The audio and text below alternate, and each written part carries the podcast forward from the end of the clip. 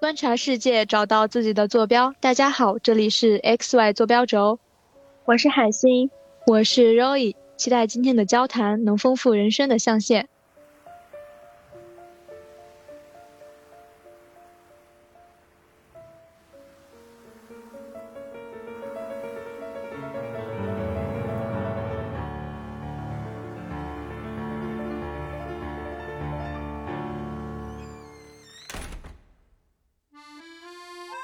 像这种临时蹦出所谓的一个代办事件，我真的会，就是我会直接摆烂。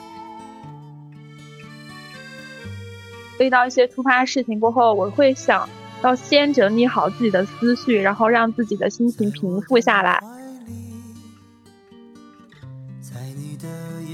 就就是以目的先入为主的一个人际感情的一个交往，它真的不会没有问题吗？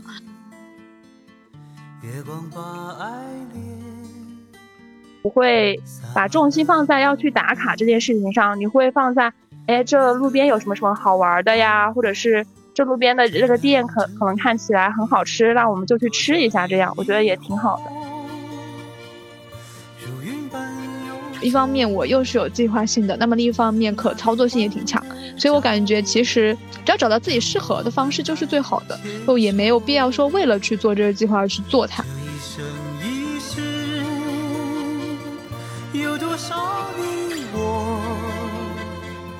被吞没在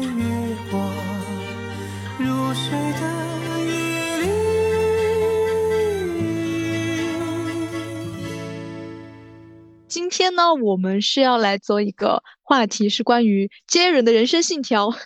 就是想讲一讲关于计划型人格和所谓的现在不是很流行松弛感嘛？那我那我们就讲这个紧绷感，就是是的。对，就是现在我开始录这个的时候，我发现现在虽然说三点半嘛，但其实就是这边上海这边已经感觉快天黑了，也有可能是因为今天这个天气本身就不太好。它一般是那种上午的时候晴天比较多吧，就是下午的时候可能四点半开始就会天黑，就四点半你会看到那种落日。如果天气好的时候，所以我就感觉在上海这边来上学，我总觉得自己是被偷走了一个小时。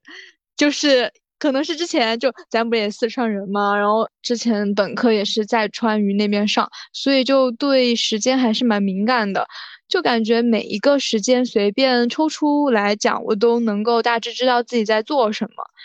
比如说你一般下午的时候，就是两点两两点到三点这个时候，你有一些固定的事情吗？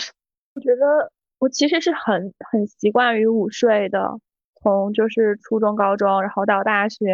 我就感觉，如果不午睡的话，其实很难，就是能够一直学习到晚上十点这样的一个时间吧。但是我最近在实习嘛，然后现在这个作息也有一个很大程度的改变，就是他可能中午午休时间就一个半小时，但是你吃完饭呢，可能都已经一点过了，就大家都是打工人嘛，然后一起要去吃饭，就会等的时间也比较久。后面我就发现午休的时间确实很少，然后到我下班的时候就会感觉完全就是精疲力尽的。瑞，你那边是不是上学是也没有午休的时间呀？哦，这里就要来斥责一下上海这边 很疯狂的一点就要上课的这个事情。这其实我一开始来还蛮不能接受的，因为在我的一个认知范围内，一点就还是属于人特别疲惫，就你刚吃完饭，你可能饭都还没消化下去的一个状态。可能我我在想，可能是因为这边早上天黑的早吧，就像之前，嗯，可能冬天的时候，像川渝那边，它早上七点的时候天还没怎么亮，但是这边的话七点就还挺亮的了，所以他自然而然的就觉得，可能到下午一点的时候，你已经，呃，就是 你已经精力满满了很久了，就确实应该过渡到下午这个时间段了。不然怎么就大家会喜欢喝咖啡呢？我感觉会不会有一种原因，是因为呃这个时间的安排不得不对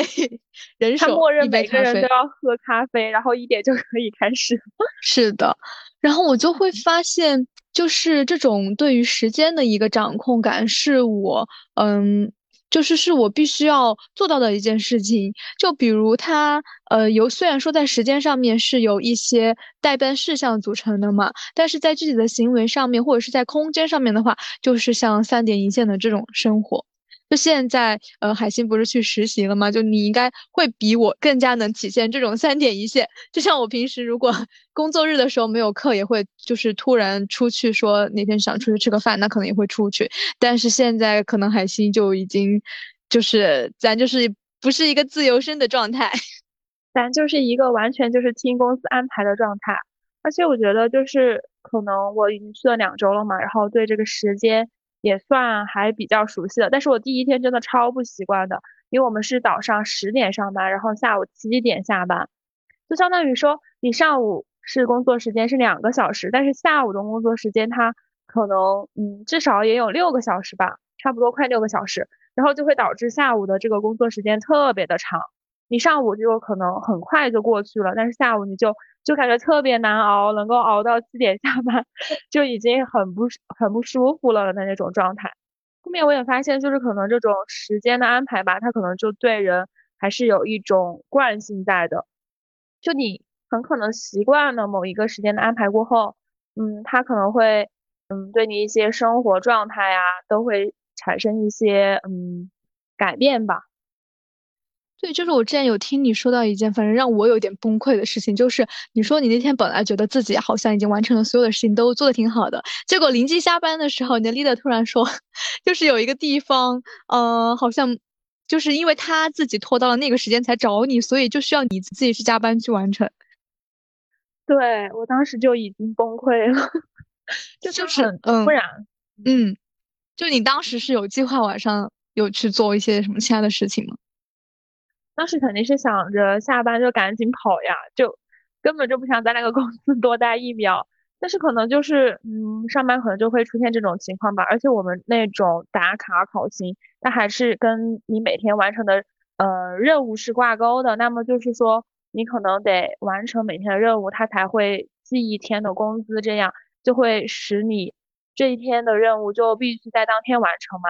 但是很很可能会出现一些突发情况，比如说我现在遇到的有一些，嗯，错误是当时 leader 没有检查出来，临近下班了过后，然后 leader 才来通知你这个地方有很大的一个错误，你很可能要重新来做的话，就会嗯影响自己回家这种时间吧。不过当时也是有一个很 drama 的事情，就是我的电脑死机了，电脑都不想加班。对，但是其实这种事，这种事情虽然说，哦，你可能会觉得有点爽，但是那个东西还是不得不要去完成啊，就到最后还是自己一个崩溃，是的，默默崩溃。所以就像这种临时蹦出所谓的一个代办事件，我真的会，就是我会直接摆烂。这种我的那种摆烂，不是一种由松弛感来的摆烂，而是一种大不了全世界毁灭吧，自暴自弃这种状态。就是我一提一提到这种临时蹦出代办，我就会想到原来高中的时候，呃，就有的时候晚自习嘛，我们不是当时就是在那里好好的上自习嘛，就可能已经在自己的一个小本本上面列好这节课要干嘛，下节课要干嘛。结果那个时候不是有的时候会叫一些那种学习好的同学出去开那种打鸡血的那种小会吗？然后有的时候突然那天那个领导就过来说，哎，你你你你这些人出来，然后我们开一个会。就一般开完那个会之后，我回去就没有，就是不能集中精力干任何一件事情了。就我感觉我的计划被突如其来的这个东西给打碎了，那么我就会直接选择嗯摆烂。然后我那个时候的摆烂方式是开始写日记，就是进行一些不需要动脑，只需要进行简单的情感输出宣泄这样一件事情。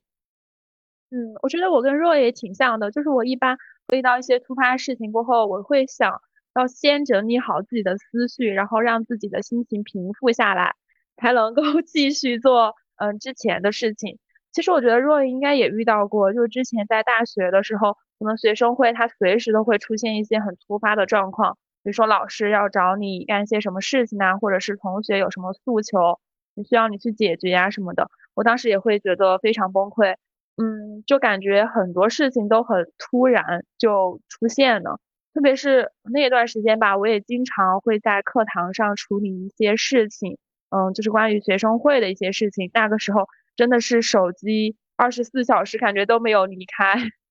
就会有一种随时要被 call 的这种状态。那其实我不知道为什么你说到这个，我就会想到，有可能那个任务它并没有直接的出现，但是你总觉得它会出现，所以你其实处于一个一直设想它出现，所以必须要时时刻刻保持警惕的一个状态。就这个，这个会让我想到那个什么全景。场式监狱就是没有一个没有一个来监视你们的人存在，但是这种监视已经深入人心，每个人都觉得这个事情可能就是会随时发生，然后随时有一个人在监视你的行为，然后你会就表现出呃就是一个最佳的状态。我感觉他就是这种无形的琐碎的任务，就形成了这种对于自己一个至少是一个心智上的一个紧绷感或者一个压迫的存在，然后我就会发现。有的时候在微信聊天的时候嘛，就其实我很怕收到一类的那个，嗯，一类的消息，就是它只有两个字，在吗？就是你一般对我记得最早大家吐槽这个点是之前就是网上有梗嘛，就是说一般说在吗是找你来借钱的这种嘛，但其实我一般不会遇到这种，可能因为我比较穷吧，就 被自己穷笑了。就是我觉得，嗯，大部分的时候有人发这两个字，其实是可能有事情来找你，就是找你帮忙或者做什么的，但是他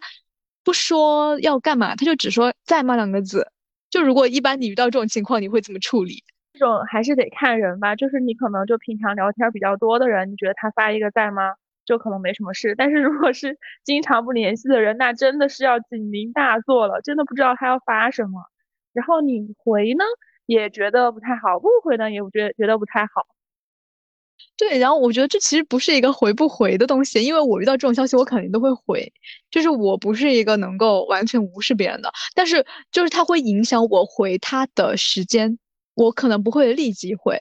嗯，其实我觉得这应该是一个社交礼仪的东西吧。其实有的时候你直接说你需要找我做什么，我就其实能够根据这个来判定这个事情是不是我当下就能够。回答你，并且能给你解决的，比如现在其实我可能在忙一件事情，或者是说你要找我的事情是，呃，比如说今天下午你要，其实你要找我的这个事情是今天下午就要给你完成的，但其实今天下午我已经有安排了。那么如果你提前告诉我说今天下午要我干什么干什么，那我可能在脑子里运转运转一波，我会跟你说不好意思，这个事情我可能不太能行。但如果你是说一个在吗？问我下午下午有没有空，那就是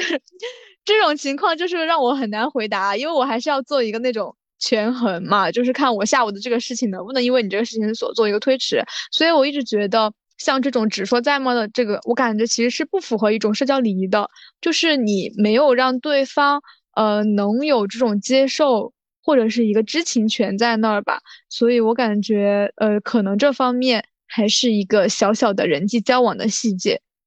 我就说你刚才提到的，就是要自己有一个心理准备，在最近我的实习当中也有一个很大的体会。因为我们的实习，它可能很大程度上这个任务是根据你的 leader 来定的。我当时也有给我的 leader 反馈，我有遇到的一个问题，就是可能说这个任务量我不是很清楚，每天到底有多少任务呢？他没有在最开始的时候就告告诉我，而是说，嗯，比如说我先完成一个任务，然后他再告诉我啊，你还有另外一个任务也要完成，就会让我觉得我这一天。并不知道我应该如何安排自己，可能会有偶尔会需要休息的这种时间。后面我给 leader 说了过后呢，他也就变成了每天早上都要告诉我今天的任务是什么。然后我就觉得，嗯，我可以衡量一下这个任务到底会做多久，然后可能会遇到什么样的困难，就可能就自己在心里先过了一遍吧，然后就会觉得比较有底一点。那我觉得你这个 leader 人还蛮好的，就不像有原来我之前实习的时候，可能有的时候碰到一些 leader，他会告诉我。他说：“呃，你的任务就是主要协助咱们这么做什么什么事情。那也就是说，他有可能随时给我派一个活，让我做什么事情，在我的常规工作之外。所以，尤其是你知道，就是像我们做新传的，有有的实习其实真的很。”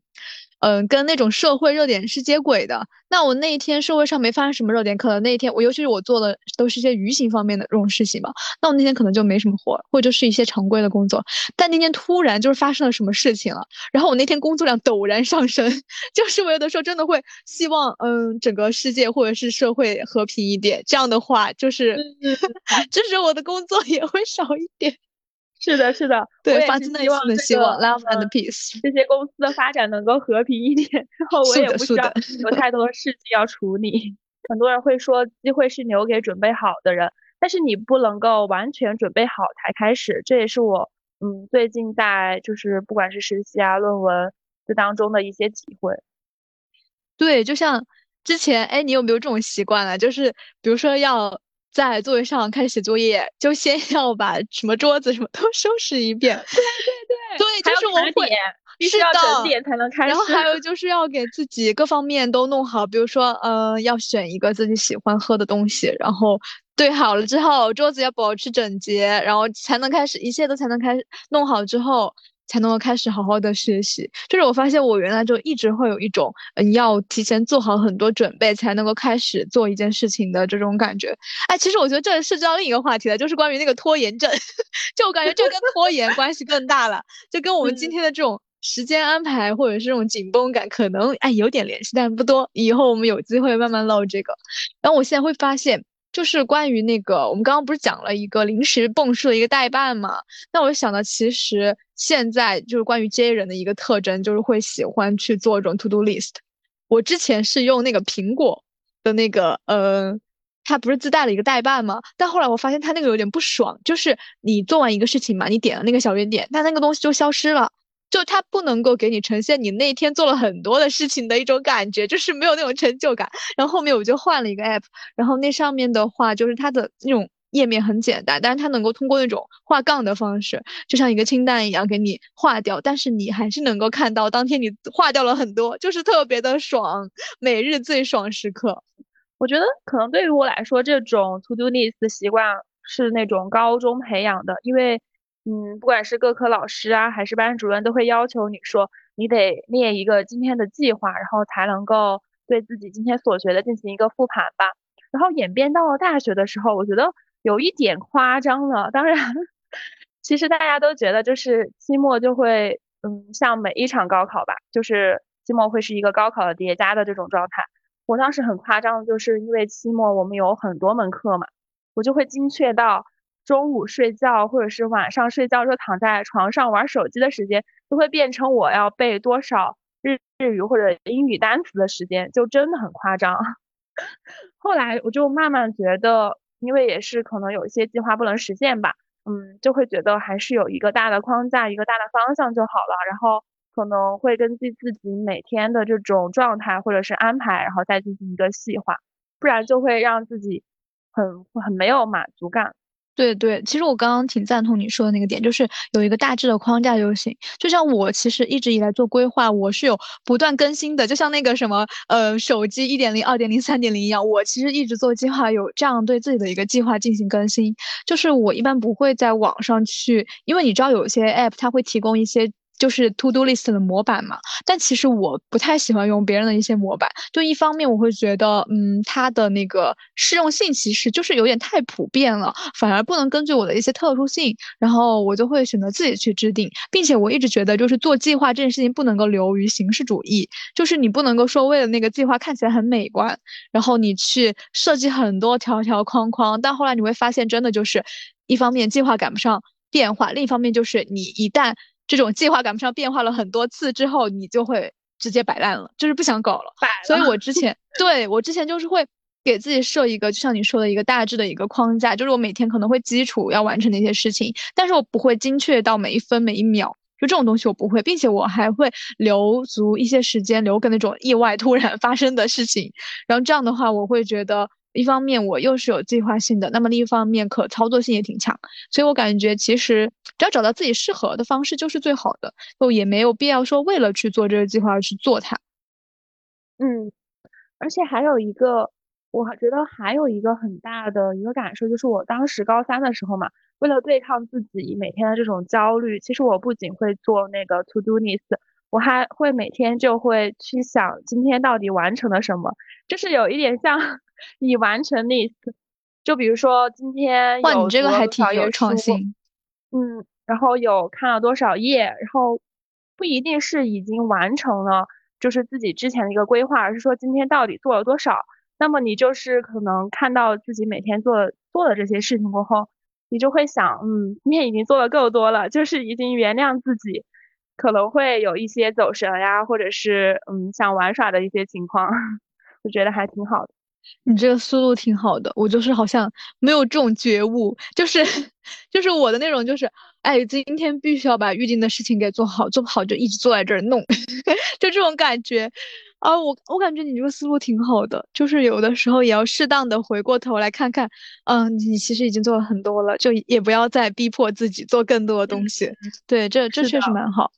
对，然后还有就是关于这种所谓的，嗯，这种计划型，其实还会体现在一个方面，就是攻略，就关于做攻略这件事情。然后前段时间不是。大家都喜欢说什么勇敢的人先享受世界嘛，然后但是我发现我我并不勇敢，就可能是因为我会在做一件事情之前，我得要想好大致的一个路径，就是我有的时候会在这种制定路径的过程当中，慢慢丧失了最开始那种就是一种激情。我现在就会一直觉得一次出行，或者是说，嗯。或者是说一段感情，它的初始就会在于激情本身，而不在于太多的目的性的，或者也不一定是目的性吧，就是一种呃个人掌控的一种计划性的东西。就比如我现在有的时候说要跟朋友们说去哪玩，然后我那之前我可能会说，哎，那先做个攻略吧。然后就像我之前会发现自己每次会很认真的做攻略，就具体会细化到我们去哪儿，然后吃了什么之后回来坐几号线，然后去哪儿，就这种情况。但后来发现最后的结果都是导向了，就是在酒店玩一天躺尸，然后或者就是想去哪儿的话临时就去，发现到哎好像不太行，那换个地方吧，又临时在路上打开小红书在那里搜搜搜搜，所以所以我觉得。就是经历过这一系列的事情之后，我现在在旅行上面的这种攻略行为其实也有所降低。我感觉你能迈出那一步，就是说我们决定去旅游了，并且你整个人也在那个高铁上了 或者飞机上了，那么其实你的一个攻略才成功了一大半。嗯，而且还有一个点就是，现在很多攻略，比如说网上提供的那些，它可能很多就是有一些网红滤镜吧。它可能是一些营销呀这种创造出来的一种效果，但是你到了那个地方过后，会发现完全不一样，你根本就拍不出来那些图片，或者是拍不出来那种那种视频，就会也让我就是丧失了这种做攻略的的性质，因为会觉得网上很多广告，然后让自己可能游玩也没有那么尽兴吧。后面我也就像若叶一样，变成了就是只要出去玩就可以了。其实我发现。嗯，你可能会体会到一些不一样的风情吧，你就可能不会把重心放在要去打卡这件事情上，你会放在，哎，这路边有什么什么好玩的呀，或者是这路边的这个店可可能看起来很好吃，那我们就去吃一下，这样我觉得也挺好的。对，但其实有的时候我也会在反思，就是为什么会想着把这种行程安排的很满嘛？但我最近不是在看那个《花儿与少年》吗？然后就是王安宇他做那个规划那一段，其实，呃，就是他当时会很委屈那段，我真的深有同感，因为他当时我记得他他有说过，他说觉得我们出来一趟嘛。就是时间也很短，本来安排在那个地方的时间也很短，但是又要去尽可能的玩很多的东西，就反正整个团的一种感觉就是，呃，就至少我觉得男生的感觉是觉得希望在最少最少的时间里面去体会到尽可能多的东西，因为有的地方可能你一辈子就只去那么一次了，就所以我感觉其实，嗯。至少我身边吧，就是像一些大部分的人，可能他们的一些打卡真的有可能就是一辈子只去那么一次，所以就想尽可能的在短时间内，然后能够玩到更多的东西。我觉得我之前也是属于这样的一种想法的，然后但是我现在渐渐的觉得，就是嗯，就是那种集邮式的，或者是说以。以一次去终身无憾的这样的一个状态去旅游，其实也许它并不是一种享受的一一种最佳的选择吧。有的时候你去到那个城市，单纯的去感受一下它的这种，比如你走在街道上呀，然后或者说你看到的风景呀，就像一个当地人的视角一样去融入到那座城市里，我感觉其实也是一段很不错的享受的经历，而不一定要抱着目的性很强的。去把它，嗯，收集，去把它全部都走过，这样一种感觉。是的，而且在《花儿与少年》里面，他其实两个男生的状态是很不一样的。我只能说，我们借人背负了太多，这也是我为什么最近你不想做攻略的原因。就是可能你做攻略吧，你就会默认为你要对这个行程负责，你要对其他人负责，你就会想很多很多，然后你自己也可能没有玩好。也是一个这样很大的一个原因，对，尤其是我觉得一个团队里面，尤其是那种，嗯，如果他们都听从你的安排，这倒无所谓。就如果你一个人在做攻略，但是别人又会对你的攻略就是指手画脚，那个时候我真的一定会爆炸，就是我的我的心态会爆炸。同意。其实说关于这种计划的东西，我感觉延伸到另一个层面，就是关于晚上睡觉的时候，因为我一直觉得睡觉它应该是作为人，就是。人疲惫了一天之后的一种放松的方式嘛，但其实我有一段时间的失眠是非常严重的，而这段失眠的时间恰好还不是现在压力最大的时候，是我初中的时候，就是我初中的时候晚上其实经常失眠，然后每次都是宿舍最后一个人睡着的嘛，然后其实一方面可能由于我们初中他那种管理是很严格的，然后平时可能在这方面心理上可能有点压抑吧，那另一方面就是。呃，作为宿舍最后一个睡着的人，我有的时候会听到大家渐渐的，就是发出呼吸的声音之后，我就会非常的紧张，就是我感觉好像成为了一种睡眠的竞争，因为大家一方面都在跟你强调说晚上要睡好，这很重要，这决定你第二天的精神状态，那么你就一定要努力的去睡着，但是你越是说。让自己努力的睡着，赶快的睡着，就其实就越睡不着，因为我感觉睡眠真的是需要你完全放松这样一个状态，所以我感觉，嗯，把睡觉就会当成一种任务，进而就会变成一种睡眠上强迫症。嗯，是的，我其实有一段时间睡眠特别不好，就是我高二的时候。经常两三点都睡不了，然后我就会 给我妈打电话，说我就是睡不着嘛，然后我妈就会说，哎呀，你别担心学校那些事情啊，那些课程压力啊什么的，你就好好的睡觉。但是可能那段时间我确实，嗯，压力还蛮大的，就可能分科分了科过后，嗯，对一些科目不太熟悉啊之类的一些情况，后面我也，嗯，演变成了可能我高考的时候是整晚都没睡着的。但是我后面发现，嗯，他没有睡着，好像也不太影响，说不定他影响了，我也没太意识到。后面我就会以这样一个理由来安慰自己，因为后面大学的时候也很可能睡不着嘛，然后我就会想，哎呀，高考那天晚上都没睡着，还不是考了？那第二天的一些 pre 啊，或者是期末考试也没有关系的，然后我就会觉得好多了。嗯，对，然后尤其是晚上睡不着的时候就。更不能去看那个时间，就是我感觉你看那个时间也是一种加速焦虑的感觉吧。嗯，而且我一直觉得，就是我们本来醒着的时候就已经在剥削了，就是那种呃，之前韩炳哲不是有说过吗？他说我们现在其实人们越来越懂得如何去进行一个自我的剥削，不断给自己找一些增加 KPI 的应当完成的一些目标。我就觉得好像这个睡眠，它也逐渐的成为我们必须要完成的一个目标，因为现在网上它就是经常会上热搜嘛，就说什么熬夜啊，或者是说你睡不好呀，就会怎么怎么得什么什么病。就我感觉，其实这个一方面确实是在于做一些科普的宣传，但另一方面也在无形的为我们增加，就是说睡眠是一个非常重要的事情，你要睡不好，你就真的完蛋了。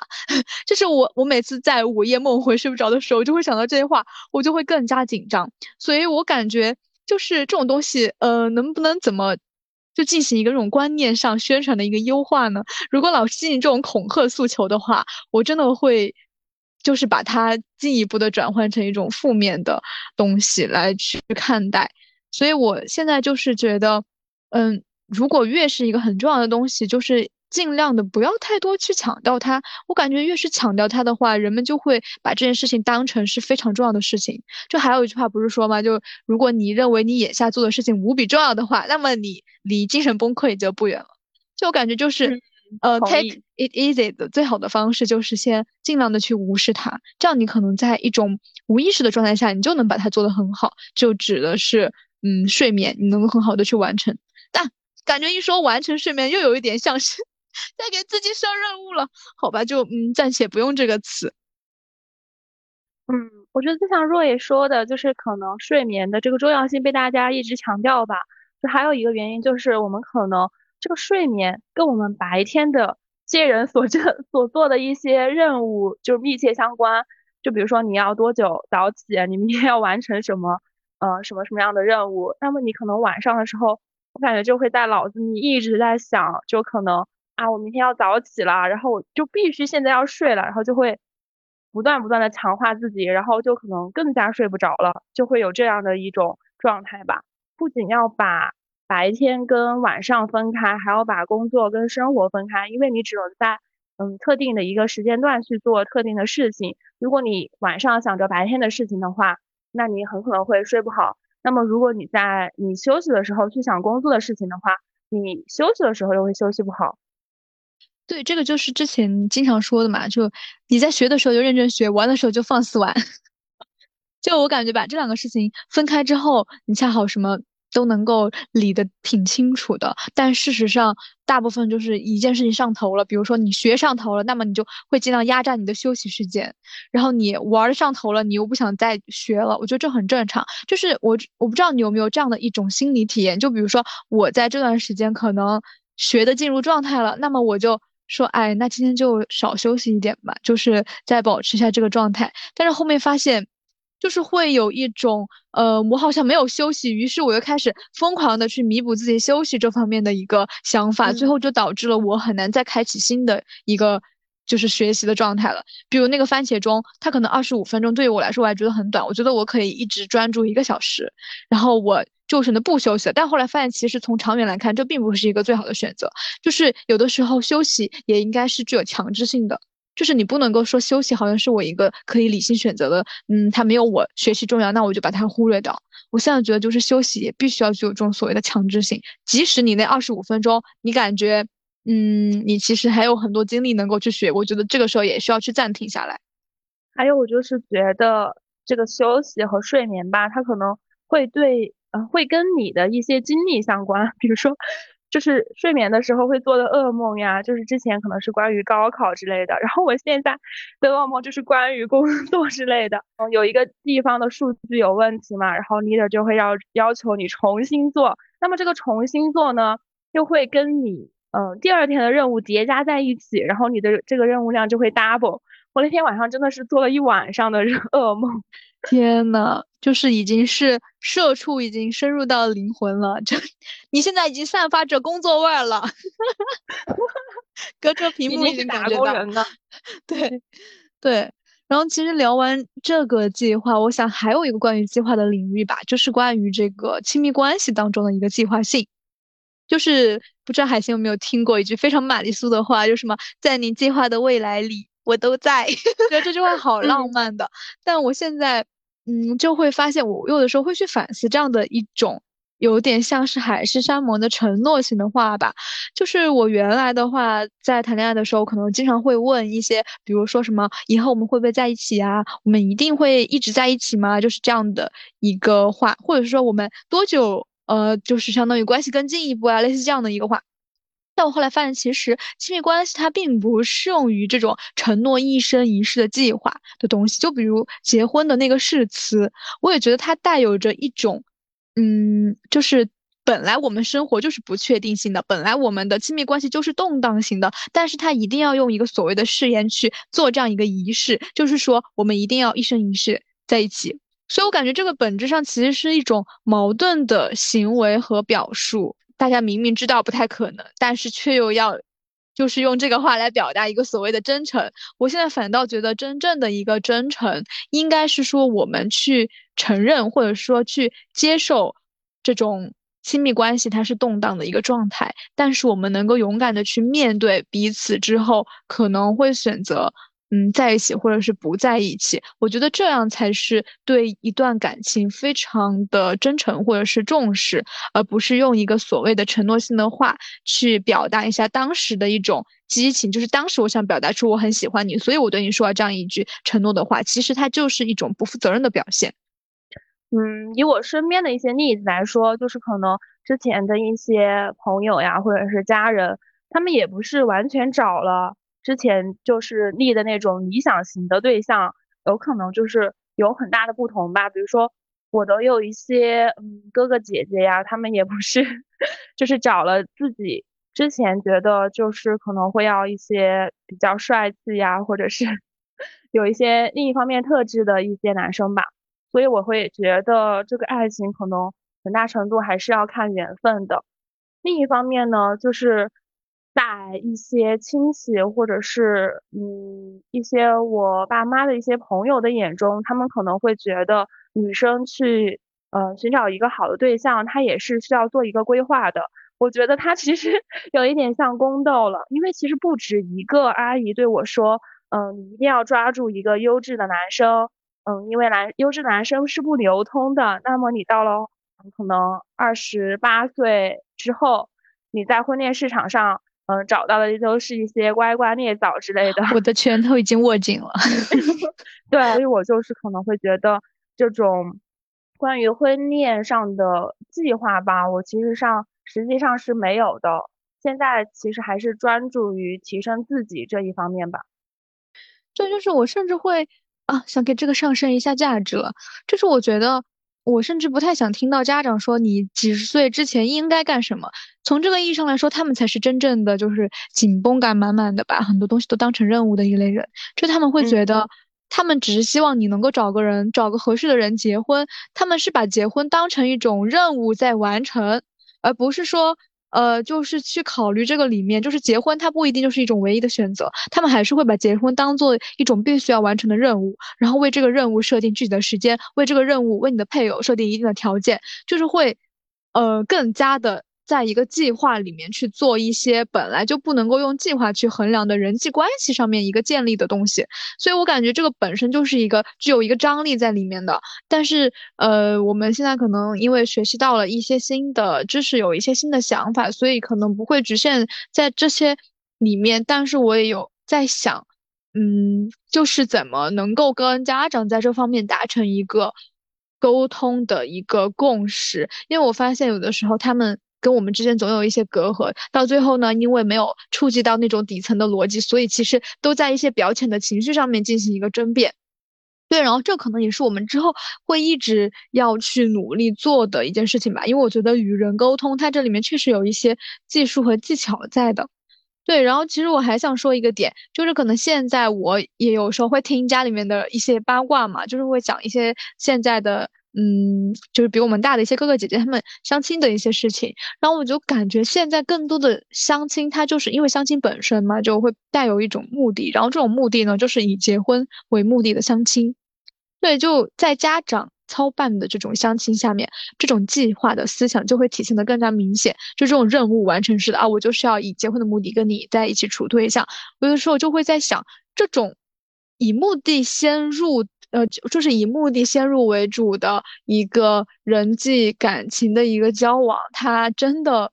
不会没有问题吗？就是我有的时候发现，如果是自己的话，我代入一下，我感觉我不能接受，就是我会很敏锐的察觉到那种目的性，然后从而觉得自己在做一段非常不真诚的那种人际的交往。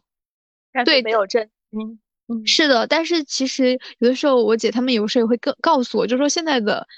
就是你想认识人，大部分也就是通过相亲这种方式，你知道吗？就是在一个不是很大的，就是那种小城市里面的一个人际关系，它大部分就会通过这种介绍式的相亲来展开，而不是说以共同的兴趣。然后你可能什么，比如说像大城市文文娱活动很多的情况，你可能就是一些兴趣的团体，或者是看同一场什么音乐剧什么巴拉的遇见了，在一个圈子里，然后就认识了，然后从而说进一步的去交往，然后才会谈到所谓的选择结婚或者不选择结婚这种事情。但是在小城市，我觉得文娱生活没有那么丰富的情况下，能干的事情其实也很少。你要是想。真的去建立一段情谊，很大程度上，尤其是男女，他就只能通过相亲这种方式。而且越小的地方呢，他的那种人，就是人的一些交往，它其实是很，就你会发现，呃，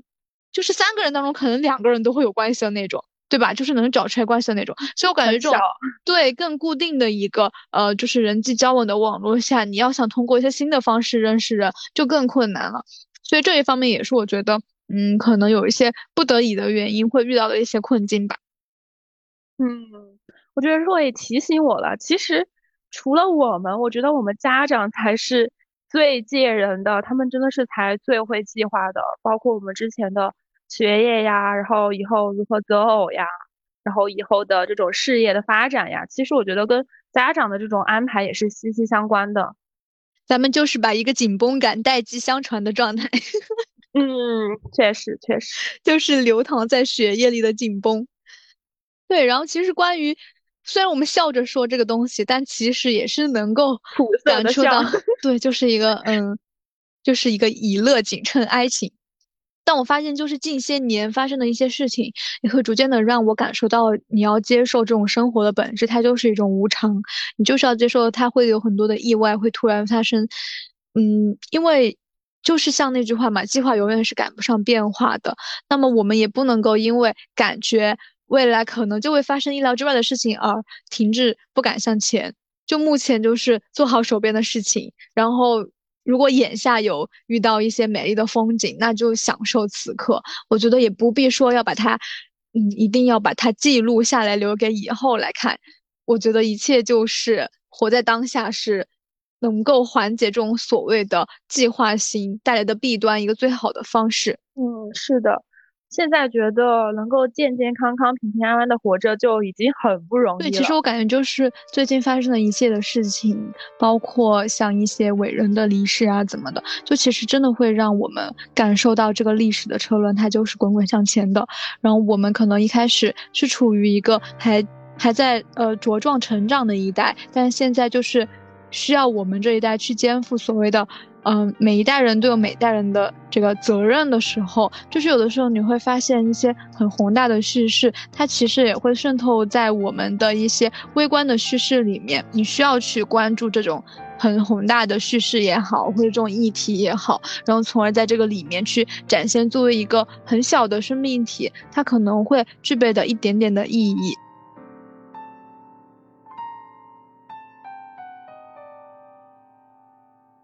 OK，那么今天我们这期就到这里喽。如果喜欢我们的节目，可以在小宇宙、苹果播客、喜马拉雅上订阅 XY 坐标轴，也欢迎和我们一起分享有趣的观点和故事，可以发送至我们的邮箱，让思维的碰撞丰富人生的象限。我们下期再见，下期再见喽，拜拜，拜拜。